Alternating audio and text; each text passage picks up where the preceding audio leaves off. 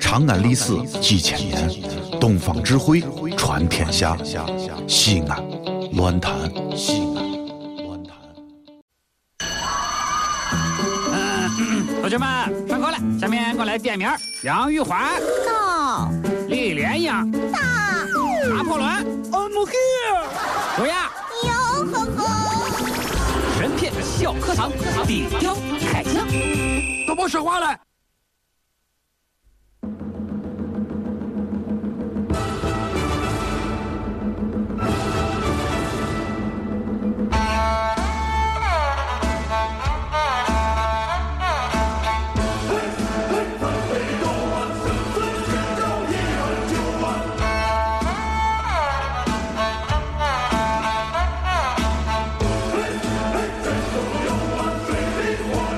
欢迎来到神片小课堂，今天我们来说一说《水浒传》第四十三回。宋江是如何拉秦明下水的呢？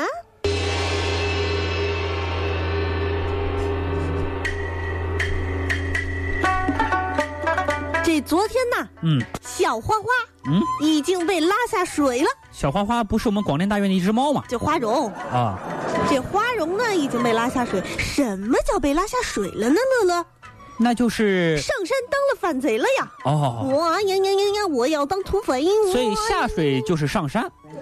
哎，这是比喻嘛，比喻嘛，是不哎是？，花荣下水了，那这回月猫会不会下水呢？硬给拉让反了，你说？花荣月貌了，这是嗯啊。花荣犯了以后啊，这个朝廷不甘心，不不甘心，是不是啊？嗯，派这个青州的分军区的司令啊，当然那个称呼叫本州兵马统制啊，叫秦明，嗯，奉命前来平叛。啊，点起一百马军、四百步军，直奔清风寨而来。嗯，没错哎，宋江这个时候啊，已经发展了四个小弟了：嗯，花荣、燕顺、王英和郑天寿，已经有了自己的小集团了，对不对？四个小弟了啊，可以了。在他们的四个就满足了。啊，不是不是，这比比从零开始好多了啊嗯！在他们的布置之下，大败秦明的呃这个军队，陷马坑的活捉秦明、嗯啊，扒了浑身的战袄，然后以假头盔、军器，然后绑了之后呢，抓到山寨里来。花荣这个时候亲自为他解的绳索，嗯送向五位好汉啊，纳头下拜。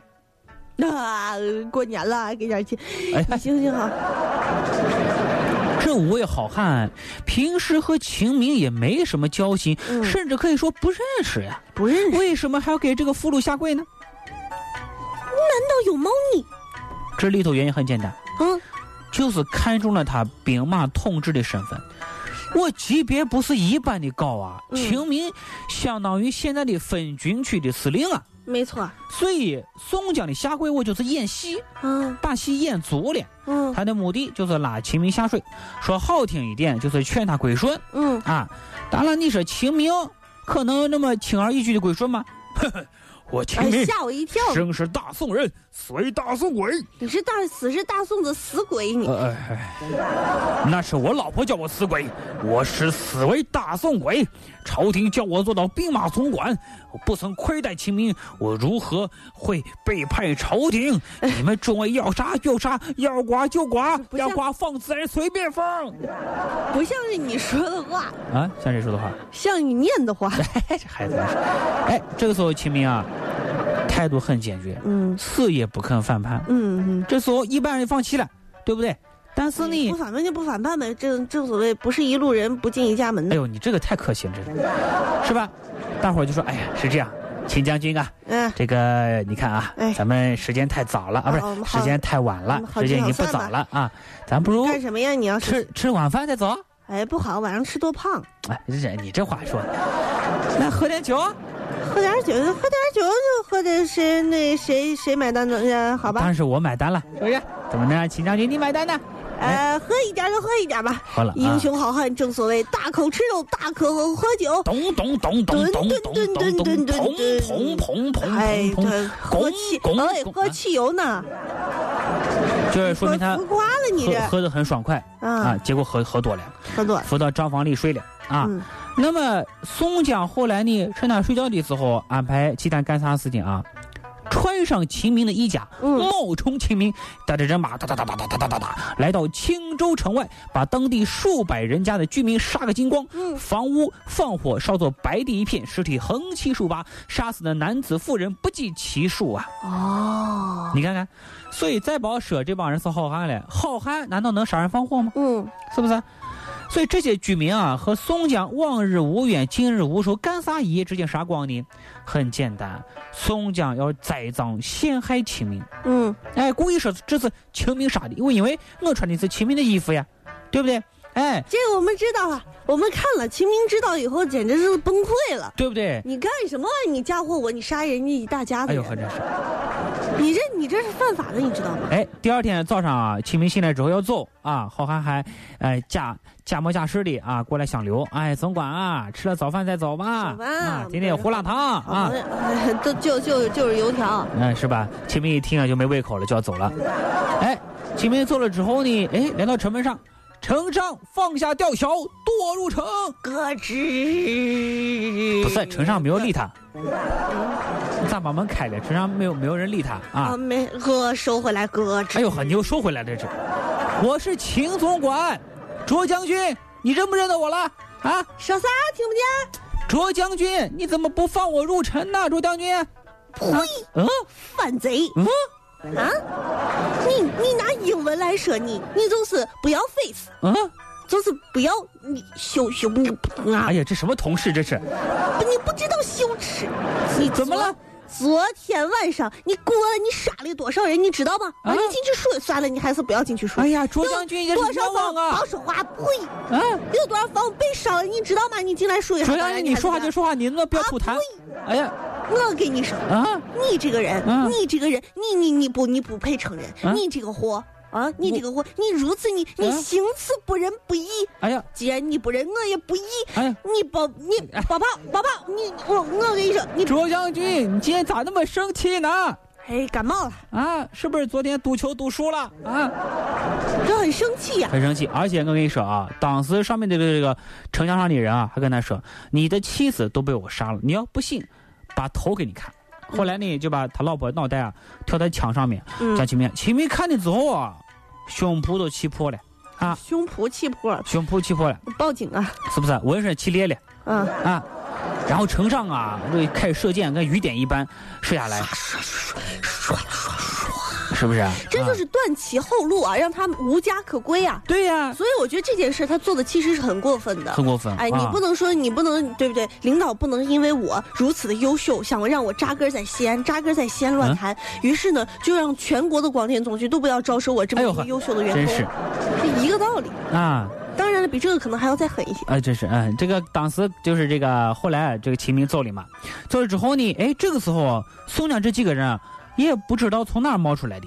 啊，冒出来一帮人啊！宋江就说了：“哎呀，你看看，你看，宋江这是假惺惺的，说什么？人家不动声色当中玩死了好几百无辜的百姓，玩死了秦明的一家老小，弄得秦明家破人亡，走投无路。这个时候他还掩饰住内心的洋洋得意。哎呀，总管啊，为何不回青州啊？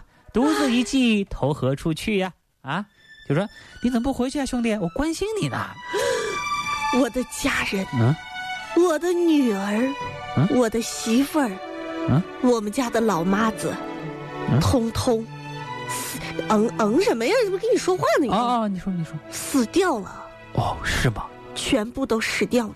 他是怎么死掉的？当然是被人谋杀而死，被谁谋杀的？被那一个没有人性、没有人肺、也没有人肝儿的知府一个拿狼牙棒的霹雳火秦明被你形容的太娘了，对不对给？杀死了。宋江就说：“总哥管息怒，哥，总管，不要太难过。你虽然没了夫人，但是没关系，小弟帮你再找一个就是了。哎呦，吓死我了！我以为你说还有你哎 呀，至少还有你是吧？兄弟。嗯，你说的对，嗯如今哥们儿也想通了，向同良，既然无家可归，啊，何不留在你这儿？有好吃的，哎呦，真好是，喝的，哎呦，你转变挺快啊，还呃电视剧里面可不就是这么演的？是不是啊？啊，为啥呢？当时这个宋江啊，就要给这个秦明介绍一个老婆啊。那么这个时候呢，啊，这个宋江啊，我觉得他真是牛。我我杀的人都是为了你好啊。那为啥呢？宋江，宋江这个时候啊向秦明承认了，到底谁杀的？就是我杀的人。哦，我在秦六城杀的人。我今天来干啥？向你特地请罪。你看，敢做敢当。是吧？所以这就是宋江牛的地方。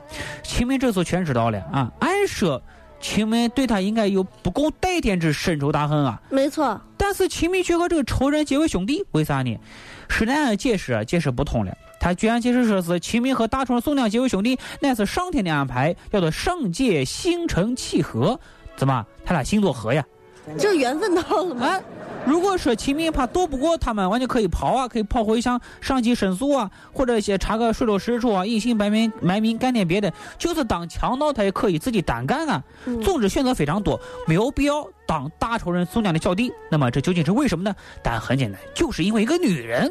这个女人究竟是谁呢？很简单，宋江啊，把花荣的妹妹介绍给了秦明，清明没见过这女孩，对不对？但是一见当时就和他们的小伙伴们惊呆了呀。哎呀，真是！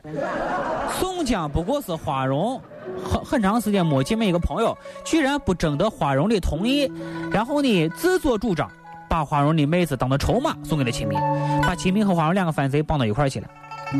所以你看啊，大家对秦明只有相坑相害，没有相敬相爱，是不是？啊，那么秦明就是听到宋江这一番话，才表示归顺你。那么秦明这个人呢，也是没心没肺，真的，你说你媳妇儿和你娃，还有你们家老妈子，什么啊的都被、连保姆都被杀了。你说你人家给你一小姑娘，你啪你就你媳妇儿刚被杀，再到你娶花荣的妹子，总共还不到三天时间。哎你就吐完了。原先信誓旦旦的说“生是大宋人，死为大宋鬼，要杀便杀”这样的话，等于没说。所以这件事情告诉我们一个道理啊，什么道理？嗯男人话啊不可信呐、哎呀，这哎跟演话剧一样啊！所以这就是这个秦明的故事了啊。那么明天我们将来说一说非常神秘的一个话题。明天将会说到《水浒传》第四十四回。水浒传》里出场即结束的一条好汉到底是谁呢？咱们明天见吧。再见。说走咱就走啊，你有我有全都有啊。路见不平一声吼啊，该出手时就出手啊，风风火火闯九州啊。